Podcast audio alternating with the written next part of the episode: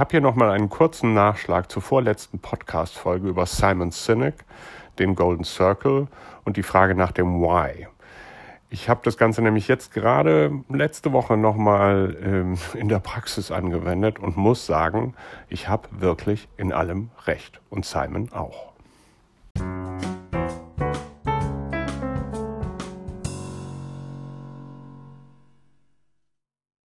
Wenn ihr euch kurz zurückerinnert, darum geht's.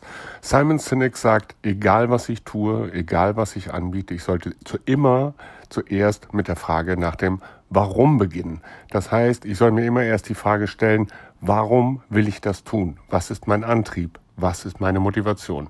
Dazu gibt es mittlerweile auch einige nette Online-Kurse und einer davon hat so eine schöne Methodik entwickelt, wo man sich selber als Storyteller sieht, einen guten Freund einlädt und ihm die Geschichten aus dem eigenen Leben erzählt, ähm, die einen besonders beeinflusst haben.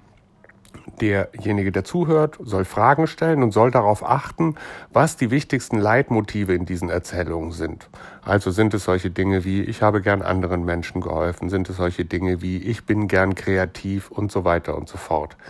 In diesem Gespräch soll man letztlich dem Warum auf die Spur kommen, um anschließend eine eigene Mission zu formulieren, um daraufhin wiederum besser arbeiten zu können, ähm, ähm, ähm, passionierter arbeiten zu können und ähm, damit letztlich einen besseren Job zu machen. Was wir jetzt mittlerweile bei Kammern Rossi machen, ist, wir wenden diese Methode auf Unternehmen an und auf Content-Strategien. Was heißt das genau?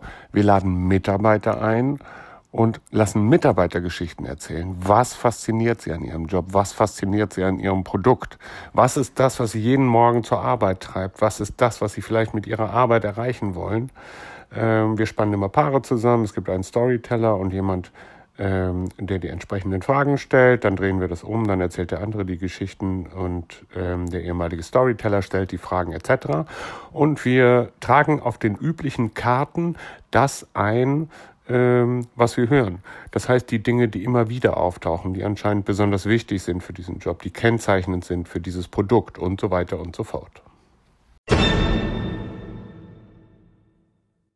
Mit dieser teilweise schon recht tiefen psychologischen äh, Methode, tiefenpsychologisch, ähm, weil da viele Dinge zutage kommen, äh, mit denen wirklich niemand gerechnet hätte, beginnen wir mittlerweile jede Content-Strategie. Wenn wir all die Eindrücke aufgeschrieben haben auf Karten, fangen wir an, sie zu clustern, ähm, fangen an, Muster zu erkennen. Und diese Muster, gut ausformuliert, ergeben dann das, was wir Leitmotive nennen. Äh, Mirko Lange nennt das, glaube ich, Core Story. Das heißt, die eigentliche Mission für die Content-Strategie.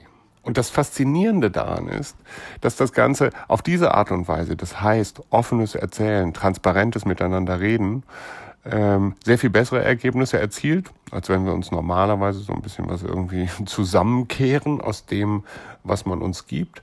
Und dass die anschließende Arbeit, die noch am selben Tag stattfindet, das heißt, das Suchen nach Content, für die Personas, die wir natürlich auch erarbeiten, dass das alles wesentlich besser und motivierter funktioniert als in solchen Workshops, wo wir früher erstmal die Kundenbedürfnisse analysiert haben etc. Komme ich der Motivation bei den Beteiligten auf die Spur, ist die Arbeit für die Content-Strategie anschließend wesentlich besser ähm, selber motivierender und im Endeffekt ähm, dann letztendlich auch wahrscheinlich wesentlich einfacher in die Medien zu bringen.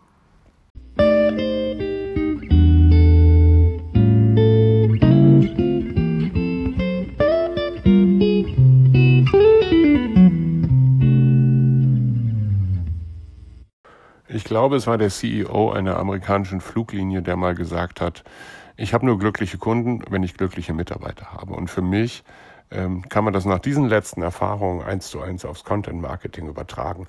Mein Content wird nur dann gut sein, wenn er von dem getragen wird, was auch die Motivation der Mitarbeiter des Unternehmens ist, ähm, das diesen Content publiziert. Uns hilft es bei der Arbeit sehr. Ähm, langfristig muss ich zeigen, ob die Performance dieses Contents wichtig ist. Natürlich müssen wir auch weiterhin auf Kundenbedürfnisse achten, aber ich würde trotzdem immer sagen, beginnt bei den Mitarbeitern. So, das war's für heute. Im Moment ist der Podcast ein bisschen unregelmäßig, ähm, weil wir auch Ferien haben in NRW und ich ab und zu auch mal mit meinen Kindern spiele oder einfach auf dem Sofa liege. Ich hoffe, es hat euch trotzdem gefallen. Das Wetter ist weiterhin gut. Mit ein bisschen Glück hören wir uns morgen. Macht's gut. Ich freue mich auf euch.